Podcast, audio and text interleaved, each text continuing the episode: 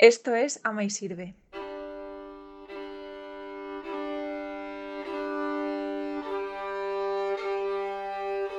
Bienvenido al programa de Ama y Sirve.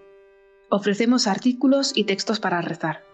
Para la versión en texto de esta lectura y de todas las demás, ve a amaysirve.es.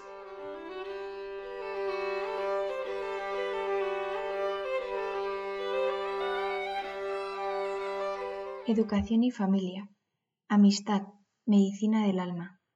Hace poco un buen amigo me habló del diálogo de la amistad de San Elredo, monje cisterciense del siglo XII que compuso un maravilloso tratado que le valió el título cariñoso de Doctor de la Amistad Cristiana. Al sumergirme entre sus páginas, una pregunta comenzó a resonar en mí. ¿Cuál es la verdadera amistad? Y poco a poco la respuesta fue surgiendo. Para que nazca una verdadera amistad no son necesarias dos personas, sino tres, un tercero que precede y preside la relación entre uno y otro. Por supuesto, existen distintos grados de amistad. Tenemos a los amigos de pádel, fútbol o baile, los amigos del colegio, la universidad y los del trabajo, los amigos que nos siguen en redes sociales y un largo etcétera que sería difícil abarcar en pocas líneas. Aun así, la mayoría coincidiremos en afirmar que un buen amigo es aquel con el que establecemos una relación de gratuidad. No me tiene por qué reportar algo útil más allá de la amistad misma que compartimos. Como bien dice el redo, todavía no sabe qué es la amistad aquel que quiere obtener de ella otro beneficio fuera de ella misma.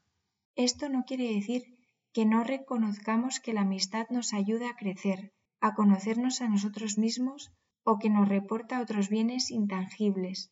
El amigo es medicina de vida, pero sería una lástima buscar un amigo para lograr estos fines. Un cristiano sabe que la amistad es fundamental en su existencia. Tiene la certeza de que pase lo que pase, no estará solo. Jesús nos llamó amigos y al hacerlo dio la mayor dignidad posible a nuestras relaciones. Cuando damos un paso más allá y construimos nuestras amistades desde su mandamiento único, amaos los unos a los otros como yo os he amado, y siendo conscientes de que no hay amor más grande que dar la vida por los amigos, es cuando verdaderamente ese vínculo se transforma en uno de los regalos más preciados. Quien tiene un amigo tiene un tesoro. En la antigüedad se pensaba que la verdadera amistad estaba reservada para los buenos, para los virtuosos. No obstante, hoy reconocemos que la amistad es un proceso, un camino a transitar con muchas etapas que uno ha de estar dispuesto a recorrer. Un amigo es alguien en quien confiar, con quien podemos compartir las distintas circunstancias de la vida. Con él las cosas que nos hacen felices se tornan más espléndidas, las tristes más livianas, se modera la prosperidad y mitiga la adversidad. Cuando uno tiene la suerte de tener un amigo así, le resulta fácil hacer suyas las siguientes palabras. No hay nada que no haría por aquellos que son realmente mis amigos. No tengo noción de amar a la gente a medias. No es mi naturaleza. Es Dios el que abre nuestro corazón a la amistad, lugar de encuentro con otro distinto y factor que nos facilita el acercarnos a la experiencia de la fe.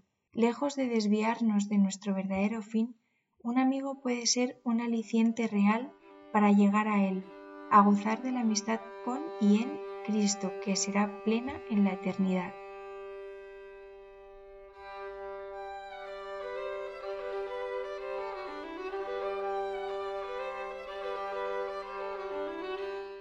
Esto es Ama y Sirve.